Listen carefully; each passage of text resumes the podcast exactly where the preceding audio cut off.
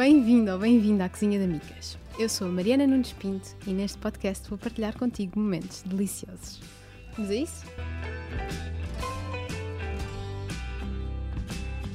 Olá, seja muito bem-vindo ou bem-vinda de volta à Cozinha da Micas. Antes de mais, quero agradecer-te do fundo do coração por me estares a acompanhar nesta aventura. Estou desde segunda-feira a receber mensagens incríveis e fico muitas vezes emocionada. Vamos culpar as hormonas nesta parte, ok? E muito agradecida por todo o carinho que tenho recebido da vossa parte. Está a ser uma semana especialmente emocionante e para complementar, preparei um episódio muito especial para entrar no fim de semana de uma forma mais doce. O meu objetivo com este podcast, antes de começar este episódio, é refletir na perfeição tudo o que se passa aqui na Cozinha da Micas. E por isso não vamos falar sempre e só de alimentação saudável, até porque tudo começou com o gosto pela culinária e não só pela alimentação saudável. Por isso, hoje, o que te trago é um episódio inteirinho sobre os cinco componentes de um bolo dito tradicional. Vamos a isso? Compreender os, os vários componentes de uma receita mais tradicional foi muito importante para eu aprender também a adaptar receitas com outros ingredientes que prefiro consumir no meu dia a dia. E por isso achei que este episódio não podia ser mais útil uh, e não podia fazer mais sentido no seguimento dos primeiros dois episódios que, que já foram lançados. O nosso elemento número um não podia não ser a farinha. E não qualquer farinha, mas a farinha de trigo, que é a farinha que mais encontras, mais vais encontrar se mergulhares em livros de pastelarias e doces tradicionais não vamos falar de farinhas alternativas. A função da farinha de trigo nos bolos é essencialmente trazer estrutura para as nossas receitas. Esta farinha, especificamente, quando é misturada e hidratada com outros ingredientes, começa a formar aquilo a que chamamos glúten, uma pasta assim mais, mais elástica, que, que é, no fundo, a formação de glúten. Este glúten vai ficando mais elástico e serve para construir a estrutura dos nossos bolos. É esta elasticidade que vai também expandir no forno e ao conter os gases presentes na nossa receita. Existem duas categorias principais de farinha de trigo. Para as compreenderes, precisas primeiro de compreender que o próprio trigo é composto por três partes: o germen, que é o, como se fosse o embrião do trigo, o farelo, que acaba por ser a camada externa do trigo e tem vários antioxidantes, vitaminas e fibras, e o endosperma, que é a parte maior do grão e que contém essencialmente hidratos de carbono e proteínas.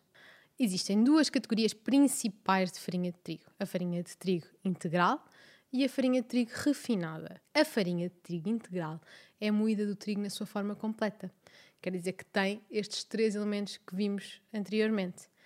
E é uma farinha com mais textura, mais sabor e mais nutrientes. Mas também é uma farinha com uma validade mais curta e que, se conseguires, deves guardar no frigorífico para garantir que te dura mais tempo.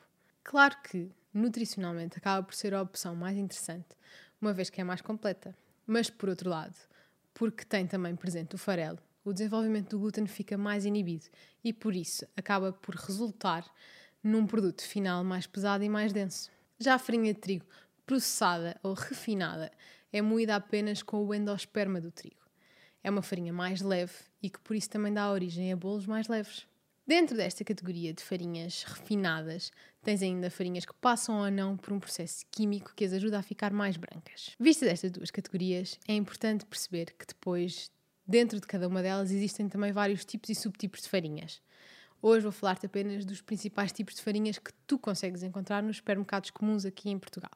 A maior diferença entre estes tipos e subtipos de farinhas é ao nível da proteína que cada um deles contém, para criar a tal estrutura de glúten e também na forma como é feita a moagem. Temos então farinha comum, ou T65, que é obtida através de uma mistura de dois tipos de trigo diferentes e que tem uma quantidade considerada média de proteína. Temos a farinha para pão, que é feita com um tipo de trigo com maior presença de proteína do que a farinha de uso comum e que por isso é ideal para qualquer receita que queiramos dar alguma elasticidade. Temos a farinha para bolos, que é feita com um tipo de trigo mais suave, com menos proteína e moída até ficar mais fina do que as outras. E normalmente, depois disso, a farinha para bolos ainda é tratada e branqueada através de um processo químico.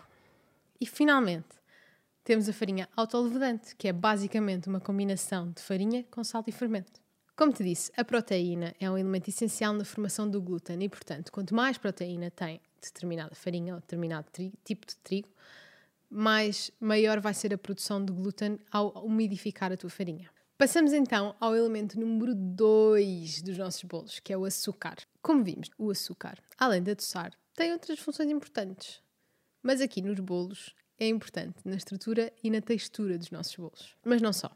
É o açúcar que traz os tons mais acastanhados ao, à nossa receita ao caramelizar e por isso conseguimos perceber se uma receita tem mais ou menos açúcar, consoante a velocidade a que ela começa a ficar com tons mais acastanhados, mais caramelo, no forno.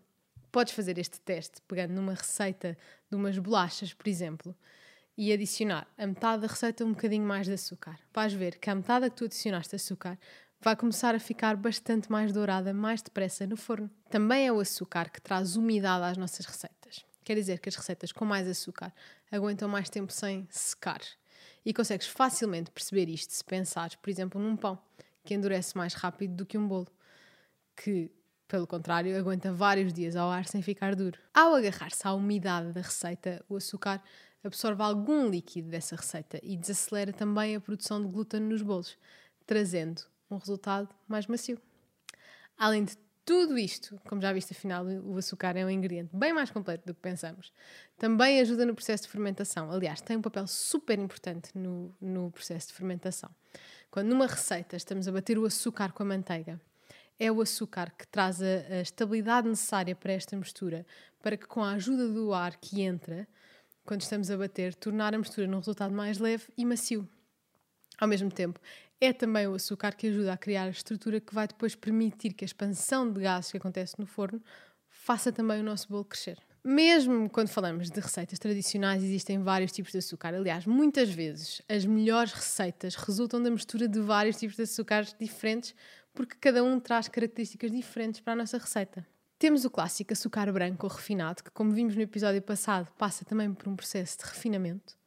O açúcar amarelo, parcialmente refinado e por isso mantém algum do molássico existente no açúcar e por isso mantém também uma cor assim mais dourada. Este açúcar tem por isso mais umidade do que o açúcar refinado. E temos o açúcar mascavado, que é feito a partir da cana-de-açúcar e normalmente não é sujeito a qualquer tipo de refinamento. Por causa disso, também é uma versão menos solúvel do que os outros açúcares e mais úmida. Finalmente, temos o típico açúcar em pó, que passa por, pela, pela, por uma moagem do açúcar refinado, à qual depois ainda é adicionada amido de milho e é bom para tornar as tuas receitas também mais macias. Um dos pontos que eu acho mais interessantes, depois de falarmos da farinha e do açúcar, é percebermos de facto que no processo de refinamento, apesar de, de, de olharmos sempre para, para o processo de refinamento com um olhar um bocadinho mais negativo, porque na verdade ele retira coisas que eram importantes para aquele alimento, para nos nutrir, um, na verdade, também traz algumas vantagens, mais que não seja no, no momento de confecção. E por isso, tudo acontece por alguma razão e, e, e, nada é feito ao acaso e, de facto, se calhar o processo de refinamento deu-nos a oportunidade de confeccionar coisas que, que, com o ingrediente completo talvez não conseguiríamos confeccionar ou pelo menos não confeccionar exatamente da mesma forma. Chegamos ao nosso terceiro elemento, o fermento ou as formas que existem para, no fundo, fazer crescer a tua receita. São fundamentalmente três. A forma química, que ocorre quando adicionas fermento em pó ou bicarbonato de sódio à tua receita e que basicamente ocorre uma, o que ocorre é uma reação química que cria dióxido de carbono que vai depois ficar preso no bolo e ajudá-lo a crescer quase imediatamente. E atenção aqui que o bicarbonato de sódio só funciona se adicionarmos também um ingrediente ácido para criar esta reação química, como um sumo de limão, por exemplo. O fermento químico que conheces no supermercado, para teres uma ideia, é bicarbonato de sódio já misturado com um ingrediente ácido e reage assim que é hidratado. Portanto, não, não precisas ter mais trabalho com ele. Ambos funcionam de uma forma muito rápida e começam logo a produzir dióxido de carbono assim que são hidratados. Em segundo lugar, temos a forma biológica de levedar, que acontece essencialmente através de fungos que se alimentam de açúcar ou amidos presentes nas massas e que também produzem o tal dióxido de carbono e, além disso, álcool. Isto acontece tudo através do processo de fermentação e que funciona de uma forma mais lenta do que o fermento químico, porque é necessário um longo período de tempo para que esta fermentação ocorra. Isto é uma coisa que tu provavelmente já, já sabes se durante a pandemia ou durante a quarentena tu, tu experimentaste fazer, por exemplo, massa mãe em casa. É um processo que demora dias até obteres uma boa levedura biológica. E as receitas que levam levedura precisam de tempo exatamente para levedar. O processo de crescimento da tua massa não começa tão rápido como no caso dos fermentos químicos, em que, como disse, é praticamente imediato. E finalmente temos a forma física de levedar, que acontece basicamente através do ar ou do calor. Utilizando o exemplo do açúcar, como falámos há pouco, quando bates a manteiga com o açúcar, ao bater estás a criar bolsas de ar e por isso estás a ajudar a tua receita a aumentar de volume com ar. Chegamos ao nosso quarto elemento, a gordura, que nos bolos serve para adicionar sabor e umidade. Mas também tem outras funções importantes. A fonte de gordura certa, na quantidade certa, ajuda a tornar os nossos bolos mais macios e também pode ajudar a levedar ou a crescer. Além disso, a gordura também funciona como uma barreira entre a água e a farinha e muitas vezes ajuda a controlar também o desenvolvimento do glúten. Podemos então recorrer a gorduras em estado líquido ou em estado sólido. As gorduras em estado sólido, na verdade, podem ser derretidas até obteres uma gordura em estado líquido, mas porque têm a capacidade de voltar à sua forma sólida, temos sempre de considerar que funcionam de uma forma um bocadinho diferente do que as, as gorduras líquidas. Dentro das gorduras em estado sólido, temos, por exemplo, a banha e a manteiga. Da banha, confesso que dispenso falar. É daqueles raros ingredientes que eu vi a minha avó utilizar na cozinha e que sempre me causou algum nojo. Reconheço que fazia maravilhas para algumas receitas dela, mas simplesmente não consigo trazê-la para a minha vida e recuso-me a trazê-la para este podcast. Não queremos um podcast gorduroso. Fora de brincadeiras, a manteiga é um tipo de gordura que eu uso em algumas receitas que faço e que, por ter alguma água, também pode ajudar no processo de levedar, como vimos há pouco, através da evaporação da água no forno. Além disso, a manteiga contém mais coisa menos coisa, como 82% de gordura. E é um dos motivos pelo qual tu não deves substituir manteiga por margarina nas receitas. É que a margarina só tem 30% de gordura e por isso, como deves imaginar, é um bocadinho diferente da manteiga. Dentro das gorduras em estado líquido temos o azeite, o óleo de canola e outros óleos vegetais. O azeite não é muito, acaba por não ser muito utilizado na maioria das receitas tradicionais, porque tem um sabor bastante mais forte do que outros óleos vegetais que podes encontrar. As gorduras em estado líquido tendem a tornar os nossos bolos, biscoitos e bolachas mais macios e muito mais úmidos. Mas, por outro lado, não conseguem o mesmo resultado do que uma manteiga batida com açúcar. Já percebemos que sou fã, não já? a principal função das gorduras em estado líquido é mesmo enriquecer as receitas e dar-lhes um toque mais macio. E também não servem para substituir as gorduras em estado sólido, ok? Então, mas e o óleo de coco? Bem, é uma gordura sólida, mas que tem um ponto de derretimento muito baixo, o que a transforma numa gordura mais híbrida, talvez. Um, mas traz também um sabor muito forte, o que faz com que seja um ingrediente não tão versátil quanto isso, e por isso, se usares e tiveres pessoas atentas, vais ver que a maior parte vai perceber que levou pelo menos coco a tua receita. E chegamos ao quinto e último elemento, os ovos. Não sei se percebeste o entusiasmo, mas temos aqui uma fã. Os ovos são um ingrediente essencial nas receitas mais tradicionais e confesso que na minha vida em geral, não só porque são uma excelente fonte de proteína, mas porque são dos ingredientes mais versáteis e ajudantes do cozinheiro que já conheci. Bem, do cozinheiro e da humanidade, porque que atira a primeira pedra quem nunca jantou uns ovos mexidos para safar. Os ovos, como provavelmente já sabes, são constituídos por dois elementos essenciais: a clara e a gema. A clara é maioritariamente constituída por água e proteína, e a gema é maioritariamente constituída por gordura, água e proteína. Aquela pasta mais branca que normalmente costumas ver mais perto da gema serve exatamente para unir estas duas partes e na maior parte das receitas a sua presença é praticamente indiferente, por isso não precisas te preocupar. Agora uma curiosidade. Sabias que a melhor maneira de partir um ovo é numa superfície lisa e não na beira de uma taça ou na beira da bancada? É que uma superfície lisa é mesmo a melhor forma que tu podes encontrar para garantir que o ovo não vai que aliás que o ovo vai partir de uma forma uniforme e não vai deixar pedaços de casca onde não são chamados. Mas voltando ao que interessa, as claras normalmente aparecem nos nossos bolos batidas em castelo e têm a capacidade de reter uma quantidade grande de ar depois de serem batidas. Chegam a conseguir atingir oito vezes o seu tamanho. Por isso, também ajudam os nossos bolos a crescer. Já a gema contém gordura e é normalmente utilizada para adicionar sabor e umidade à nossa receita.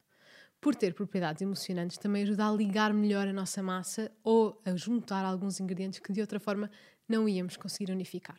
Estes são essencialmente os cinco principais elementos de uma receita tradicional. E pelo menos para mim, como disse, perceber as suas funções e os diferentes resultados que diferentes quantidades podem gerar foi muito importante para conseguir também substituí-los por outras alternativas menos tradicionais. Tanto nas farinhas como nos açúcares, substituir acaba por ser mais simples, mas normalmente leva a resultados diferentes e requer alguns ajustes.